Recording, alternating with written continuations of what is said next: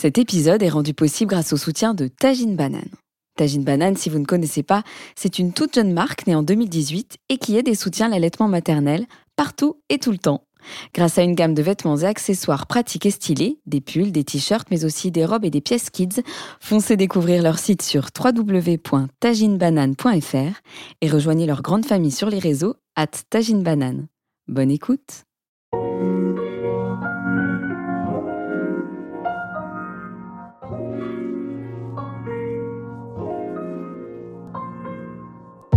140 par minute, c'est le podcast médical qui interroge sur la périnatalité et la parentalité aujourd'hui. 140, c'est le nombre de battements cardiaques du bébé à la naissance. Ça peut être aussi le rythme de notre cœur d'adulte, accéléré par l'angoisse ou le stress, ou bien lorsqu'il bat la chamade lors d'une rencontre amoureuse ou lors de nos ébats. Entre cœur et raison, entre intuition et preuve scientifique, qu'en est-il de la périnatalité et de la parentalité aujourd'hui? Je suis Laure Gessler, je suis médecin, diplômée en santé de la mère et de l'enfant. J'ai plaisir à accompagner les jeunes parents, et les moins jeunes d'ailleurs, dans l'aventure de la parentalité. J'aborde les questions santé et éducation sans filtre sur les réseaux sociaux et sur ma chaîne YouTube Le Cœur Net. Chez moi, je tente d'appliquer mes conseils en pratique, puisque je suis maman de trois enfants.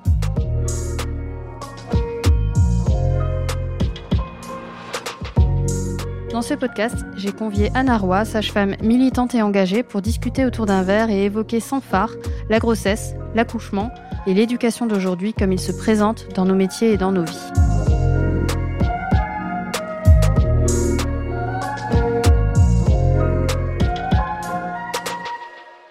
Bonjour à toutes et à tous, bienvenue dans l'épisode numéro 2 de 140 par minute. Dans cet épisode, je tiens à mettre en lumière le second parent, le conjoint, la conjointe, celui ou celle qui élève et protège l'enfant. Salut Anna. Bonjour. Bienvenue dans cet épisode euh, autour d'un verre pour parler de cette place euh, particulière. Il y a aussi avec nous euh, Benjamin Muller. Bonjour, moi j'ai pas de verre. bah tiens. Alors pour ma part, j'ai assisté à, des accouchements pendant mon cursus. J'ai aussi euh, assisté à, mes trois propres accouchements. Ça c'est plutôt normal. Mais j'ai surtout accompagné une amie euh, lors de son accouchement puisque son mari travaillait euh, avec le mien d'ailleurs. Bref, c'était un accouchement plutôt magnifique avec beaucoup de larmes de joie, mais je peux vous dire que j'ai eu un sentiment d'impuissance au moment de sa poussée quand euh, je me tenais à côté d'elle et je voyais qu'elle faisait quelque part tout le boulot. Alors Anna, toi qui es présente au moment de l'accouchement, comment se comportent euh, les seconds parents? Eh ben, je voudrais libérer les seconds parents des injonctions qu'ils subissent eux aussi parce qu'ils en subissent. Et en fait, il n'y a pas un second parent qui ressemble à l'autre. Vous en avez qui sont euh, à faire l'accouchement à quatre mains avec nous, vous en avez qui sont à l'extérieur de la pièce, vous en avez qui massent, vous en avez qui sont allongés par terre parce qu'ils viennent de faire un malaise. Vous en avez qui sont des coachers fous. Vous, avez, toutes sortes de seconds parents. Et je crois qu'il faut leur dire qu'ils ont le droit de ne pas répondre au standard, au canon du second parent actuellement, c'est-à-dire un espèce de d'être parfait qui accompagnerait magnifiquement, qui n'aurait pas des, enfin qui serait parfait. Non, chacun fait comme il peut et comme il veut surtout. Ça rejoint d'ailleurs le premier épisode qu'on a fait euh, sur la pression. Donc finalement, les seconds parents, euh, quelque part, ils ont aussi une pression sociétale. Euh, voilà, imposé quoi. Eu égard à l'histoire de l'humanité, leur présence du second parent est assez récente. Et surtout, elle est marginale dans le monde aujourd'hui. La plupart des naissances dans le monde, sur les 6 milliards que nous sommes, plus de 6 milliards, les, pères, on va dire, souvent quand même plus des pères, ne sont pas là. Donc c'est un événement à la fois récent et à la fois marginal dans, le monde.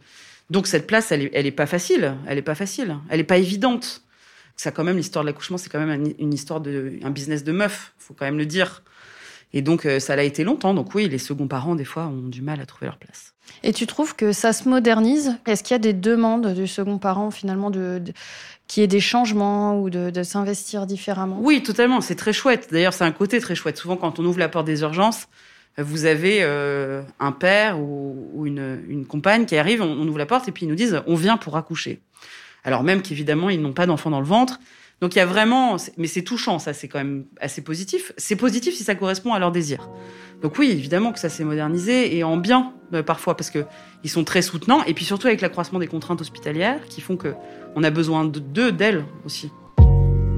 Tu fais bien dire parce qu'on va écouter le témoignage d'Aline qui explique combien la présence de son mari à ses côtés a été importante. moi j'ai accouché en février dernier. Euh, ça a été par déclenchement parce que j'étais déjà à J plus 4. Donc il était temps que bébé euh, montre le bout de son nez. Donc du coup on est arrivé avec mon mari à la maternité euh, un matin assez serein.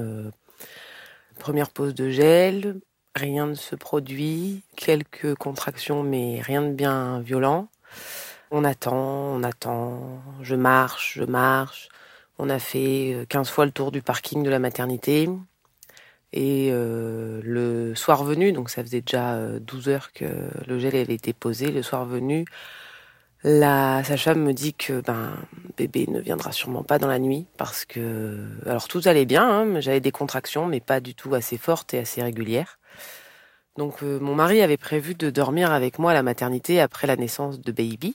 On a fait une première nuit à la maternité sans bébé mais avec un monito branché quasiment en permanence.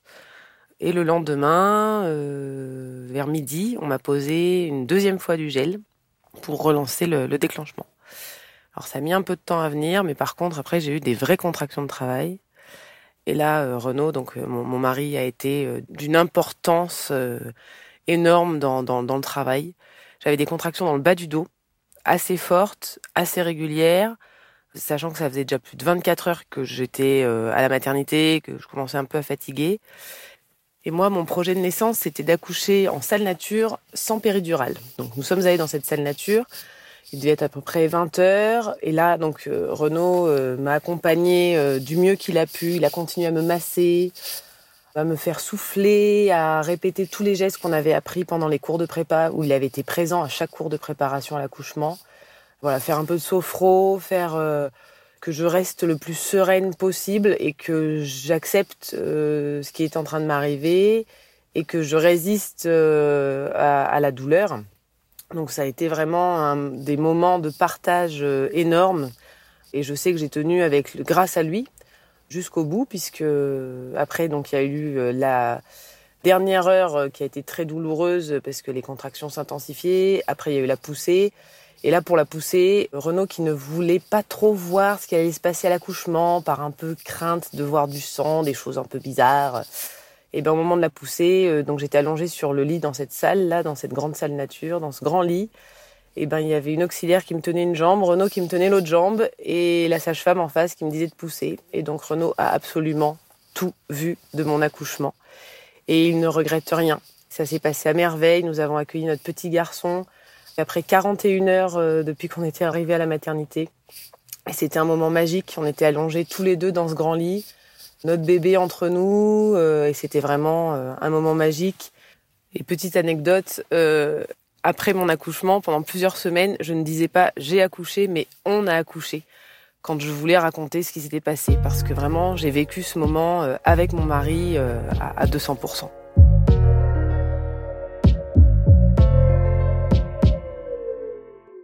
Donc finalement, oui, on a accouché, ça revient souvent, Anna Tout le temps. Enfin non, pas tout le temps, mais souvent. Alors si c'est désiré par les deux personnes, c'est formidable. Là, c'est une très belle histoire, évidemment, puisque c'est... Euh, on sent que... Alors, on n'a pas le témoignage, hein, évidemment, de, du mari en question, mais on sent qu'ils sont contents. Parce que c'est ça, c'est un pari réussi. Et à l'inverse, euh, tu rencontres souvent des seconds parents qui ne veulent pas être là au moment de l'expulsion du bébé? Alors, c'est surtout que je voudrais dire qu'il euh, y a beaucoup de seconds parents qui sont traumatisés par le fait d'avoir vu euh, la sortie de leur bébé. Parce que contrairement à ce qu'on pense, c'est quand même très difficile de ne pas voir la sortie du tout. Et donc, il y a beaucoup de gens, il y a beaucoup de, de en fait. C'est-à-dire qu'on impose, si vous n'êtes pas là au moment de l'expulsion, c'est que vous êtes, c'est sous-entendu, un mauvais père. C'est-à-dire que l'injonction, elle est quand même, euh, bah, si t'es pas présent, comment ça, t'es pas présent, pourquoi t'es pas présent? Et donc, euh, il y, a, y, a, quand même beaucoup de cases, donc il faut quand même prévenir les couples qu'il faut faire attention que voir ça, il y a des gens chez qui ça passera comme euh, sur l'eau sur les plumes d'un canard, puis il y en a d'autres qui vont rester bouleversés par cette expérience. Donc oui, il y a des gens qui font le choix, alors courageux, parce que marginaux pour le coup, euh, de ne pas être présent au moment de l'expulsion. Ce qui ne veut pas dire ne pas être présent tout au long du travail, de pas masser, de pas... Voilà. Mais oui, oui, bien sûr.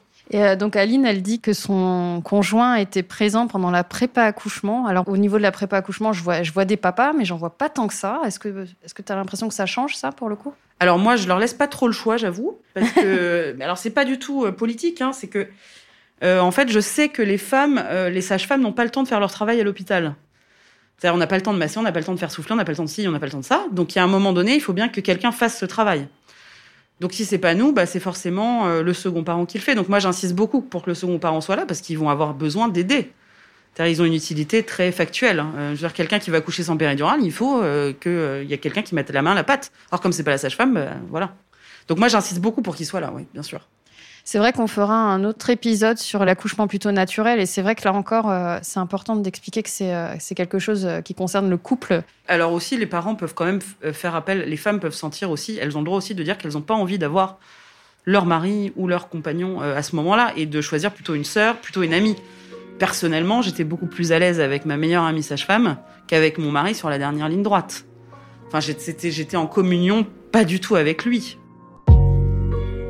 J'aimerais que tu me donnes aussi ton avis sur le témoignage d'Elba qui a vécu euh, le manque de son conjoint, notamment à cause du Covid, euh, ou de la Covid d'ailleurs. Je m'appelle Abla, je suis la maman de deux petits garçons. J'ai accouché en 2019 et en 2020. En 2019, ma grossesse s'est très bien passée. J'ai un mari qui était très investi dans la grossesse bah, dès le tout début. Euh, il était présent euh, à toutes les échographies, à tous les examens, etc. On avait fait le choix que j'accouche dans une maternité euh, assez papa-friendly qui acceptait en tout cas la présence du papa tout au long du séjour de la maternité de la maman. J'ai accouché dans cette maternité-là, en clinique, mais il y a eu un, petit souci hein, qui s'est très vite réglé, mais j'ai dû être transférée dans un plus gros hôpital où il y avait un service de néonat. Mon, petit bébé avait besoin de soins. Donc euh, il a été transféré avant moi, ça a été assez difficile et moi le lendemain matin. Arrivé à l'hôpital, ils étaient pas du tout, du tout, du tout papa friendly. Ils étaient euh, pas du tout d'accord avec l'idée que mon mari euh, reste en dehors des heures de visite classiques. Moi, je sortais d'une césarienne difficile. J'avais dû passer la première nuit sans mon bébé et du coup sans dormir. Et, et j'arrivais à cette deuxième nuit où je pouvais être avec mon fils et j'avais besoin du papa, j'avais aussi besoin de me, de me reposer et ils l'ont pas du tout euh, entendu et compris. Euh, quand j'ai parlé avec la, la chef cadre, il me semble, hein, la responsable euh, du service euh, de maternité, qui était une sage-femme, elle m'a dit que c'était pas du tout possible. J'ai essayé de faire valoir mes arguments. Elle m'a dit qu'elle était pas là pour me proposer le luxe qui m'était proposé à la maternité. Enfin, c'était vraiment vraiment difficile à entendre pour moi. J'ai essayé de lui faire comprendre que c'était pas un luxe, que c'est normal, que le papa était investi tout autant que moi, que le bébé je l'avais pas fait seul. Ce à quoi elle m'a répondu euh, qu'il fallait aussi penser aux mamans qui avaient euh, qui faisaient cette aventure toute seule, donc il y avait aucune raison que moi j'ai mon mari avec moi. Enfin c'était un peu n'importe quoi cette conversation. C'était très très difficile pour moi. J'ai passé huit jours. Euh, donc le temps de traitement de mon fils dans cet hôpital, bah, du coup le papa il était là la journée, il avait le droit d'arriver un peu plus tôt que les visites, mais aucune possibilité de dépasser l'heure des visites. Euh, le deuxième soir, parce que le premier soir, on avait un petit peu triché, avec l'accord hein, du médecin qui était là, mais la responsable était déjà partie. Le deuxième soir, elle s'est assurée que mon mari sorte de ma chambre et elle a fait venir euh, quelqu'un de la sécurité de l'hôpital avec un chien, vous imaginez, dans le service de maternité. Donc c'était vraiment difficile pour moi cette période. Je suis tombée enceinte très vite par la suite, aux sept mois de mon premier bébé. Et là, je me suis dit, bon, je vais choisir un service euh, bah, qui accepte les papas, parce que mon mari était aussi très frustré de pas passer les premières nuits avec son bébé. Euh, donc j'ai choisi une clinique, mais qui avait un service de néonat. Sait-on jamais si, si jamais j'avais euh, le même petit souci. Et au final, ben, il y a eu le Covid. Et qui dit Covid, là, les papas, ils ont été un peu euh, oubliés.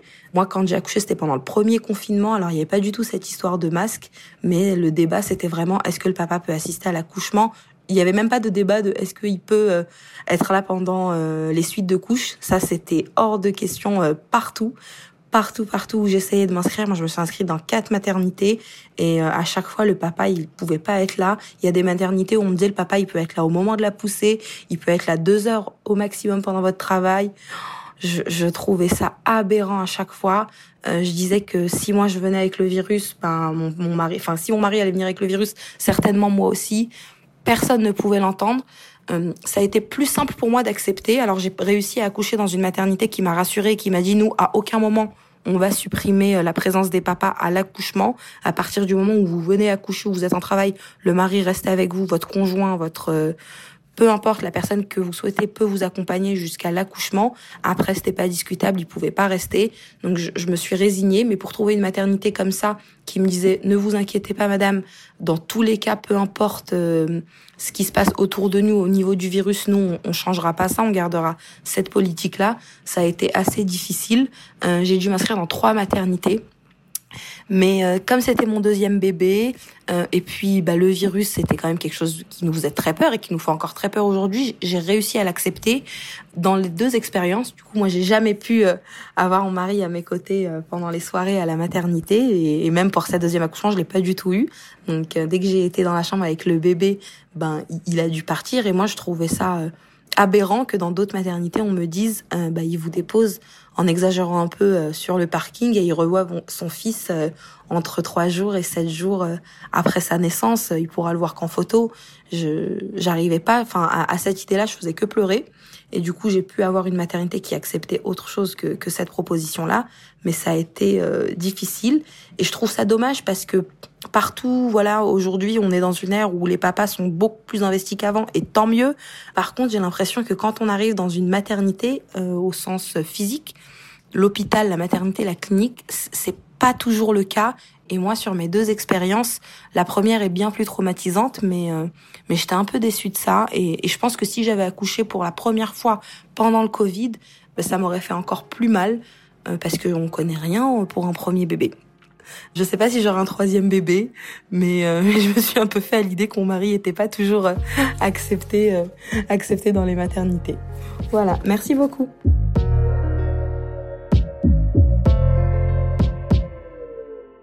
Anna, qu'est-ce que tu en penses? Ah ben moi, ça me met en transe. C'est vrai que je travaille, je travaille dans une maternité où cette question-là, elle a été traitée il y a 30 ans. Donc, si vous voulez, quand j'en suis encore à me dire que les pères sont pas là, je sais ces conneries là. Enfin, je veux dire, il y a un moment, faut. Si vous voulez, la naissance, c'est comme la mort. On, ne naît pas 50 fois dans sa vie, on ne meurt pas 50 fois dans sa vie. C'est un événement qui est d'abord familial avant d'être médical. Donc, euh, je veux dire que ça, ça se vit pas seul. Enfin, c'est une aberration. Donc, moi, qu'on en soit encore là à discuter, à pinailler, sur une évidence, ça me saoule. En fait, ça me saoule. Donc oui, il faut que les pères soient là quand ils veulent, comme ils veulent, euh, quand ils peuvent, quand voilà quoi. On arrête de nous faire chier avec cette question quoi. Hein. Ça clôt le débat. Mais euh, je te rejoins, Anna, je suis totalement d'accord. Et puis, puis ça crée des frustrations qui peuvent traîner euh, des semaines ou des mois, et ça c'est violent, ouais.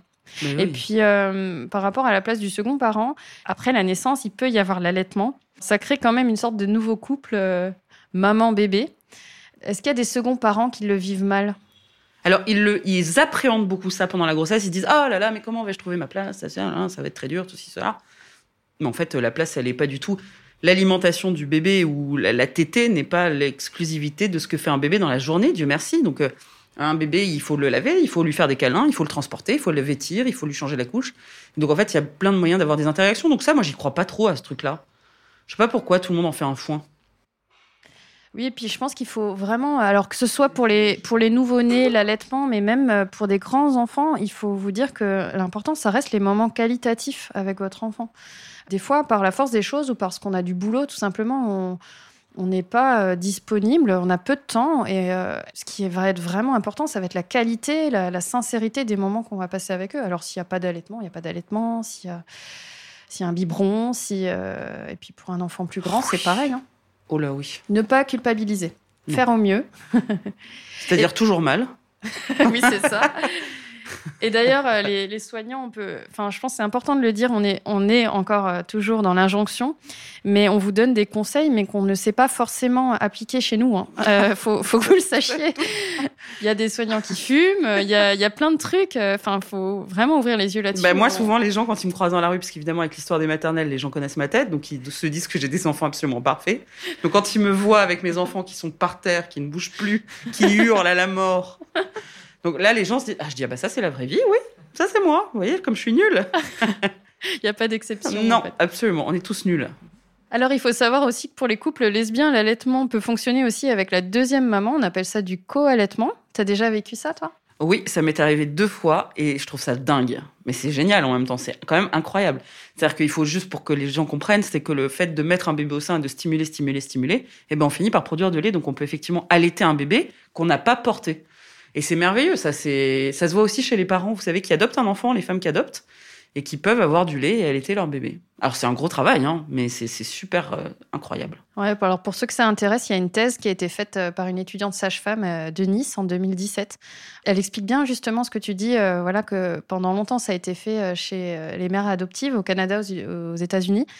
Bon, il y a des protocoles médicamenteux, ça nécessite quand même une certaine motivation, mais vraiment c'est faisable Donc là, alors pour ceux qui ont peur au niveau de la charge mentale, en tout cas, voilà, ça peut permettre un double allaitement quelque part. Donc c'est quand même chouette, quoi, pour celles qui le souhaitent. Ah, c'est incroyable, ouais. Et puis quand on grandit, alors faut savoir qu'il y a un collectif de 10 papas qui ont lancé euh, à la fête des pères en 2020 une tribune pour augmenter la durée du congé paternité. Et euh, le Sénat a donc adopté cette mesure et le congé paternité va augmenter et passer à 28 jours en le 1er juillet prochain. Ouais, c'est ça. Donc euh, les pères qui le souhaitent pourront être un peu plus présents. Qu'est-ce que qu'est-ce que t'en penses, Anna? La rabat-joie de service. C'est 28 jours. c'est pour les pères salariés. Ouais de certaines entreprises. Euh, et en fait, euh, c'est un peu comme le congé maternité. Hein. Tout le monde est là, ah, le congé maternité, c'est super et tout. Mais en fait, euh, les femmes qui sont pas salariées, elles en bénéficient pas. Ou de façon très mal, non, très mal couverte. Donc ça va pas résoudre le problème. Il faut un congé paternité universel ou un congé maternité universel et que tout le monde puisse prendre. Mais le problème, c'est que là, en fait, ça touche les salariés, c'est-à-dire assez peu de gens. Tout le monde n'est pas salarié. Donc oui, je fais la rabat-joie. Après, pour les salariés, tant mieux pour eux. Mais souvent, ils avaient des conventions collectives, des fois, qui les protégeaient, les salariés, surtout de certains grands cadres. Donc bon, c'est une mesure pour euh, une certaine partie de la population française, voilà. Très bien. Mais c'est pas suffisant.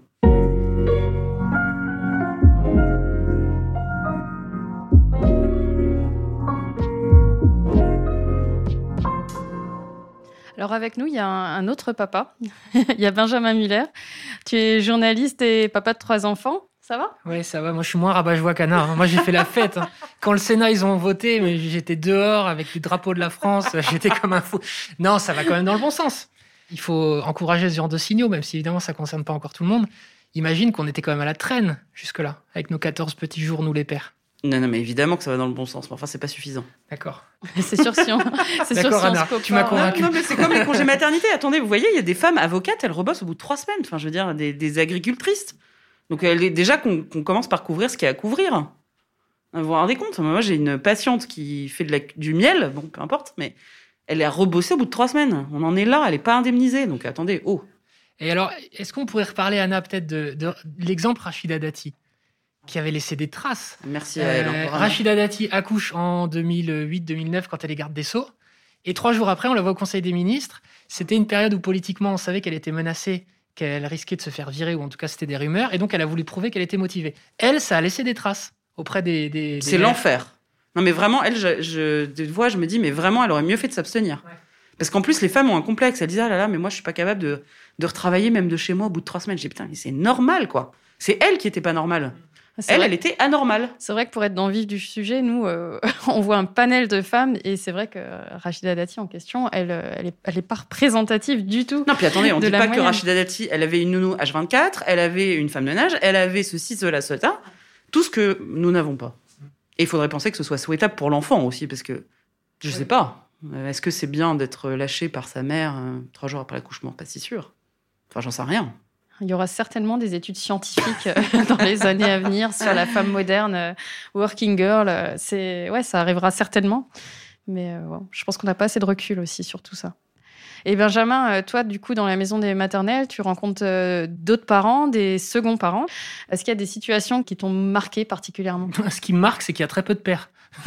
Ce qui marque, c'est que 98% des émissions, quand on fait des appels à témoins pour les émissions pour venir témoigner ou sur n'importe quel sujet, dans la grande majorité des cas, c'est des femmes qui répondent. Euh, tu sais, il y a des statistiques sur Instagram qui font que tu peux savoir qui te suit. Donc moi, en fait, il faut, je sais très bien que les gens qui me suivent sont des téléspectateurs de la maison des maternelles à 99%.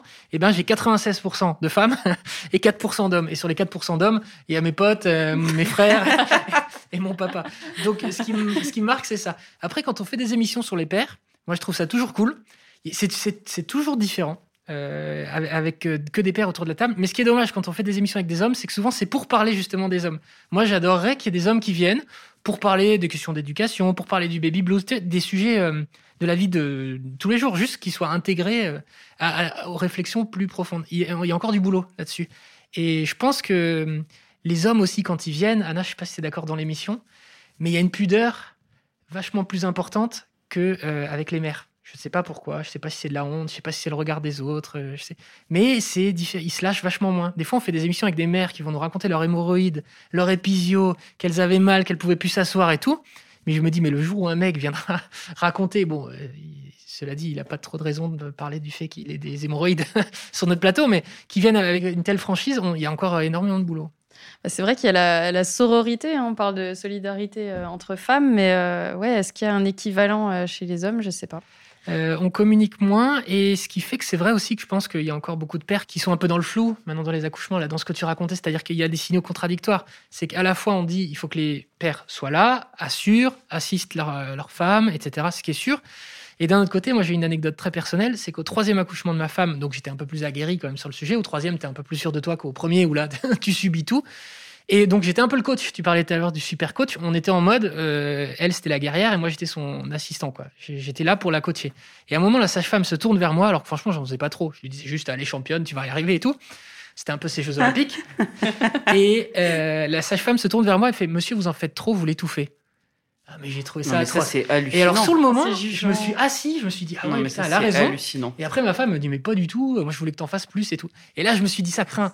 Et bon alors après ça va, je m'en suis remis. Mais euh, il, il faut pas à la fois espérer que les hommes soient présents et s'ils le sont, euh, ah leur bah reprocher de l'être trop. Néanmoins, je pense Anna et ça ça m'intéresse de savoir, est-ce que certains hommes n'en font pas trop justement?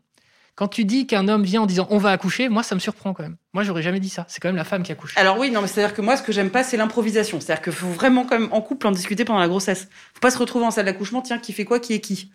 Euh, parce que par exemple, euh, alors je vais prendre une comparaison, ça va faire hurler les gens, mais c'est pas grave, je la fais. Vous savez quand on vomit, quand on vomit, c'est un, moment qui est assez clé quand on a une cuite et qu'on vomit. Il y a des gens qui ont besoin qu'on leur tienne les cheveux ou qu'on leur caresse le dos, qu'on dise t'inquiète pas, je suis là, ça va aller. Et il y en a d'autres, ils ont besoin que tu me surtout, tu me touches pas. Et non seulement tu me touches pas, mais tu vas être à l'autre bout de l'appartement en dernier. Bon, bah, l'accouchement, c'est un peu pareil. Il y a des femmes qui ont euh, un peu ce deux types de comportement. Moi, je faisais plutôt partie de tu dégages et tu me laisses gérer. Et puis il y en a d'autres qui ont ah non, j'ai besoin de toi. Donc il faut parler de tout ça. Il faut se dire, essayer de se projeter, même si c'est difficile, mais de se dire, bah oui, parce qu'effectivement, il y, a des, y a des hommes qui en font trop, mais ils le font pas par méchanceté. En fait, ils le font par maladresse ou par. Euh, oui, il y a des hommes qui en font trop, bien sûr. Ils sont drôles d'ailleurs. Oh, allez, vas-y, mais parce qu'ils parce qu'ils trompent leur angoisse. Il y en a, ils ont la caméra, le machin, le double truc, ils sont là, wow, vas-y, vas-y, mais parce que parce qu'ils sont mal à l'aise en fait, c'est pas par méchanceté souvent. Puis d'ailleurs, on pourrait un petit peu philosopher sur cette notion de premier et de second parent. Moi, j'avoue qu'elle me gêne un petit peu. J'aime pas trop. Il y a une idée un peu de podium qui est, qui est un peu maladroite finalement, qu'on utilise finalement dans le langage dans le langage commun. Hein, mais bah, raison, en fait, cette expression, elle a été prise pour, euh, pour intégrer plus aux, discussions les couples de femmes ou les couples d'hommes. Donc on comprend la logique, mais c'est vrai que c'est maladroit. Ouais, c'est vrai. C'est, tu as raison. Hum. En fait, faudrait le quoi, le parent titulaire bis. Coparent. Le, le coparent, ouais, coparent, c'est mieux. Déjà. Oh là, coparent, ouais, pourquoi pas. Mais je valide, je valide, Anna. Euh, et toi, Benjamin, euh, qu'est-ce qui, selon toi, prime en fait finalement pour trouver cette place de, de second ou de coparent? L'alcool pour compenser. Euh, qu'est-ce qui prime? Bah, pour, euh, pour trouver sa place, bah, c'est le dialogue en fait. Je pense que oui, c'est le dialogue. Il y a juste ça en fait. Essayer d'échanger le plus possible, essayer dans la mesure du possible d'être franc avec soi-même aussi. Tout ce que tu disais, Anna, dans le premier épisode, moi j'étais complètement d'accord. C'est-à-dire que oui, c'est dur. Euh, oui, ça change la vie. Oui, on regrette certaines choses. Déjà, le reconnaître à soi-même, déjà, on est un peu plus clément avec soi. En parler avec l'autre, se reconnaître à deux ça permet de trouver sa place. Être modeste aussi dans la parentalité. Oh là, oui. Hein oh là. Au début, tu, te dis quand même, je vais être le meilleur du monde, et puis bon, bah, rapidement. Euh, mais ça me fait rire quand tu racontes que toi, des fois, euh, on te voit dans la rue et que tes gosses. Euh, moi aussi, ça, ça m'est déjà arrivé. Ou, ou des fois, on fait des émissions maternelles où je donne des conseils pour que les enfants dorment bien. Et la nuit qui suit, à 3 du mat, j'en ai deux sur les trois qui sont debout. Il y en a un qui veut venir dans mon lit, l'autre qui a pissé dans mon lit et tout. Je me dis, c'est quand même compliqué. Ça appelle à la modestie, quoi. Et pour l'anecdote, moi, je suis passée au maternel en direct et mon premier passage, euh, c'était sur le sommeil et je n'avais pas dormi de la nuit. c'était drôle parce que. on parle au moins. Mon petit bébé m'avait réveillée, euh, mais je sais pas, peut-être 150 euh, fois. Alors après, euh, pour le coup, en PMI, moi qui ai travaillé en PMI, j'ai aussi été confrontée à des parents dont, enfin, où l'un ne laissait pas la place, euh, la mère, par exemple, en l'occurrence, ne laissait pas la place au père. Ça t'arrive, Anna, toi, d'avoir des, des couples comme ça où il y en a un des deux qui est très important de le dire. Et ça, ça, me, moi, attention, ça, ça me plaît pas du tout. À l'inverse, quand une femme laisse pas la place au mari, alors bon, après, elle va se plaindre en plus souvent que le mari ne fait rien. Mais il y a aussi des maris qui ne laissent pas la place à la mère. C'est-à-dire que attention aux relations il- toxiques, on peut le dire. hein. Attention, il y a des, zones où on sent que ouf, c'est pas net. Ça, il faut être très vigilant à ça. Alors, je parle là pour le coup aux sages-femmes, aux médecins, mais attention, il y a c'est des symptômes parfois de choses qui vont pas du tout. Et alors, peut-être pour aller dans le sens, moi, j'allais aussi beaucoup en PMI et j'avais remarqué quelque chose, c'est que les pédiatres, moins les, moins les puricultrices qui étaient là, mais les pédiatres se tournaient systématiquement vers ma femme pour lui poser les questions. Pour le vaccin, c'était bon, madame, vous allez prendre votre bébé dans les bras, etc. Ce qui, moi, me posait pas de problème parce que on est deux à gérer, donc. Mais ça dénotait, je, je trouve, euh, et je pense que c'est encore largement le cas. Alors, sans doute parce que dans l'histoire, les femmes s'occupent plus des enfants, donc les médecins ont plus l'habitude de se tourner vers la femme pour savoir si vous êtes à jour sur vos vaccins. Mais il y a un boulot sans, doute à faire euh, de la communauté médicale, de votre communauté, mesdames, pour euh, intégrer le coparent euh, au même niveau que le premier parent. C'est vrai que coparent, c'est moche. Bref, que le père, euh, au même niveau que la mère. Laure. Ouais, je te, rejoins, je te rejoins totalement. Je pense Ah que c'est vraiment un apprentissage. euh, voilà, euh, des- voilà, dès, le, dès notre monde étudiant, faut qu'on faut qu'on fasse ce travail-là aussi d'in- d'inclure et de d'intégrer euh, tout le monde. euh, surtout qu'il n'y a pas de raison. Mais sans doute que pas de raison. ta génération de médecins jeunes est plus sensible, enfin, votre génération à toutes les deux est plus sensible à ces questions, j'imagine. Ouais, je pense que ça évolue. Je pense que ça évolue quand Non, même dans le ça bon va très sens. vite, ouais. Et puis euh, il y a aussi cette place euh, de celui qui sait tout, euh, voilà, le, de niveau hiérarchie qui évolue en tout cas. Après, il faut quand même dire aussi que des fois, on a besoin de mettre les pères à la porte. Il y a quand même des situations où on a des pères qui sont dont on suspecte certaines choses. Et donc, moi, je sais aussi mettre les pères à la porte. Il ne faut pas non plus avoir une vision idéalisée du père. Le père, ça peut être celui qui euh, tabasse sa femme, ça peut être celui qui tabasse ses enfants, ça peut être celui qui boit trop et qui a un problème d'alcoolisme, ça peut être. Donc, euh, les pères, il faut en faire un, un bon usage aussi. Pour nous, il faut se rendre compte que notre place, elle est aussi dans le dépistage de choses qui n'iraient pas. Donc, euh, les pères, on sait aussi les mettre à la C'est porte. délicat pour toi, là, de les mettre à la porte pour essayer de savoir si. Alors non, moi j'ai pas du tout. euh, j'ai été formée là encore dans une école un peu spéciale et j'ai pas du tout de difficulté à poser des questions euh, euh, sur les sur les questions des violences et, euh, et à poser des questions cash quoi. Si je vois un bleu, je dis euh, qui a fait ce bleu, comment a-t-il été fait? Et si je vois que la femme euh, pédale dans la smoule en me disant euh, je me suis cogné une chaise alors c'est pas possible, je dirais non là madame ça va pas là. Donc euh, moi j'ose aborder la question des de façon très, Mais c'est vrai que sur le papier, comme ça, ça peut paraître un peu violent. euh, surtout Voilà. que sou- souvent aussi, ça se passe très bien. hein, faut Ouais. quand même, euh, ça reste des, des minorités de cas. Mais c'est vrai que quand on a été confronté une fois, euh, dans, bah voilà, moi en protection de l'enfance, j'ai vu des enfants euh, avec des bleus. euh, j'ai été appelée dans des écoles, etc. Et euh, voilà, ça nous marque tellement qu'on qu'on ne peut pas ne avoir peur de- d'aborder la question. Voilà. On met les pieds dans le plat, ou alors on le fait plus finement, on demande à la personne si elle a envie qu'on s'appelle, etc. Et euh, il y, a, y a des numéros, il y a des plateformes d'aide. Et ça, c'est important de le dire. hein. Euh, et puis aussi, euh, on parle du second parent, mais parfois, il n'y a pas de second parent. Euh, Il y a des papas solos, des mamans solos, suite à des divorces, suite à des décès. Anna, toi, tu as probablement eu des situations, c'est plus difficile? Alors moi j'ai beaucoup de mamans solo, que ce soit subies ou volontaires. Est-ce qu'il y en a de plus en plus? Oui, j'ai l'impression, mais peut-être que je me plante, mais euh, j'ai pas les chiffres en tête. J'en vois en tout cas moi de plus en plus. Alors c'est complètement différent si c'est subi ou volontaire. Si c'est volontaire, ça va. Si c'est pas volontaire, c'est beaucoup plus compliqué. Oui, ça peut être totalement par choix, évidemment. hein. Si Ouais. c'est euh, dans un choix délibéré, euh, je me doute que c'est souvent plus simple. Mais quand c'est subi, c'est très très dur, et donc dans ce cas-là, c'est il faut chercher de l'aide. Là, on reste pas seul dans son coin. Oui, il faut chercher de l'aide. Et puis, c'est vrai qu'il y, a- il y a ces confinements et euh, les confinements amènent quand même de la solitude et enfin, ces espèces de tête à tête avec son enfant. Donc, euh, c'est important de, de s'entourer. Ah ben là, par exemple, pour être très concret, moi j'ai une patiente pendant le premier confinement qui avait perdu son mari euh, au début de la grossesse. Elle voulait rester seule avec son enfant. Je lui ai dit non, non, je l'ai envoyée chez ses parents parce qu'elle pouvait pas rester seule. Donc oui, oui, il faut, on rigole pas avec ces situations.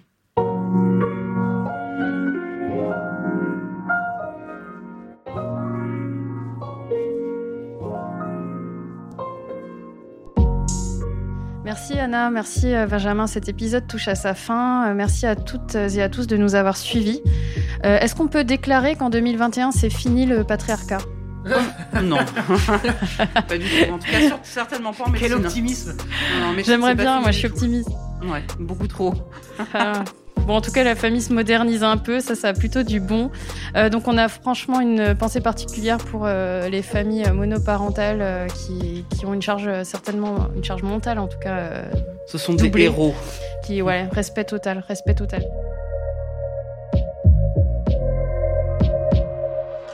J'ai réalisé une interview de Tristan Champion de Barba Papa Blog euh, sur le modèle égalitaire scandinave. Il parle du congé paternité partagé en Norvège. Alors c'est sur ma chaîne YouTube ou sur mon site euh, lecoeurnet.info. N'hésitez pas à aller voir et à poser euh, vos questions ou dire en commentaire ce que vous vivez. Si cet épisode vous a plu, n'hésitez pas à le partager et à mettre 5 étoiles. Vous pouvez les retrouver sur mon site web www.lecoeurnet.info. Vous pouvez également lire Anna Roy qui a écrit de nombreux ouvrages sur le sujet. 140 par minute, c'est un podcast produit par la SMEC avec Vincent Gérard et Benjamin Muller. La réalisation et la musique sont signés Alexandre Ferreira. Merci Alison Cavaillé de Tagine Banane qui rend tout cela possible. Prenez soin de vous, à bientôt.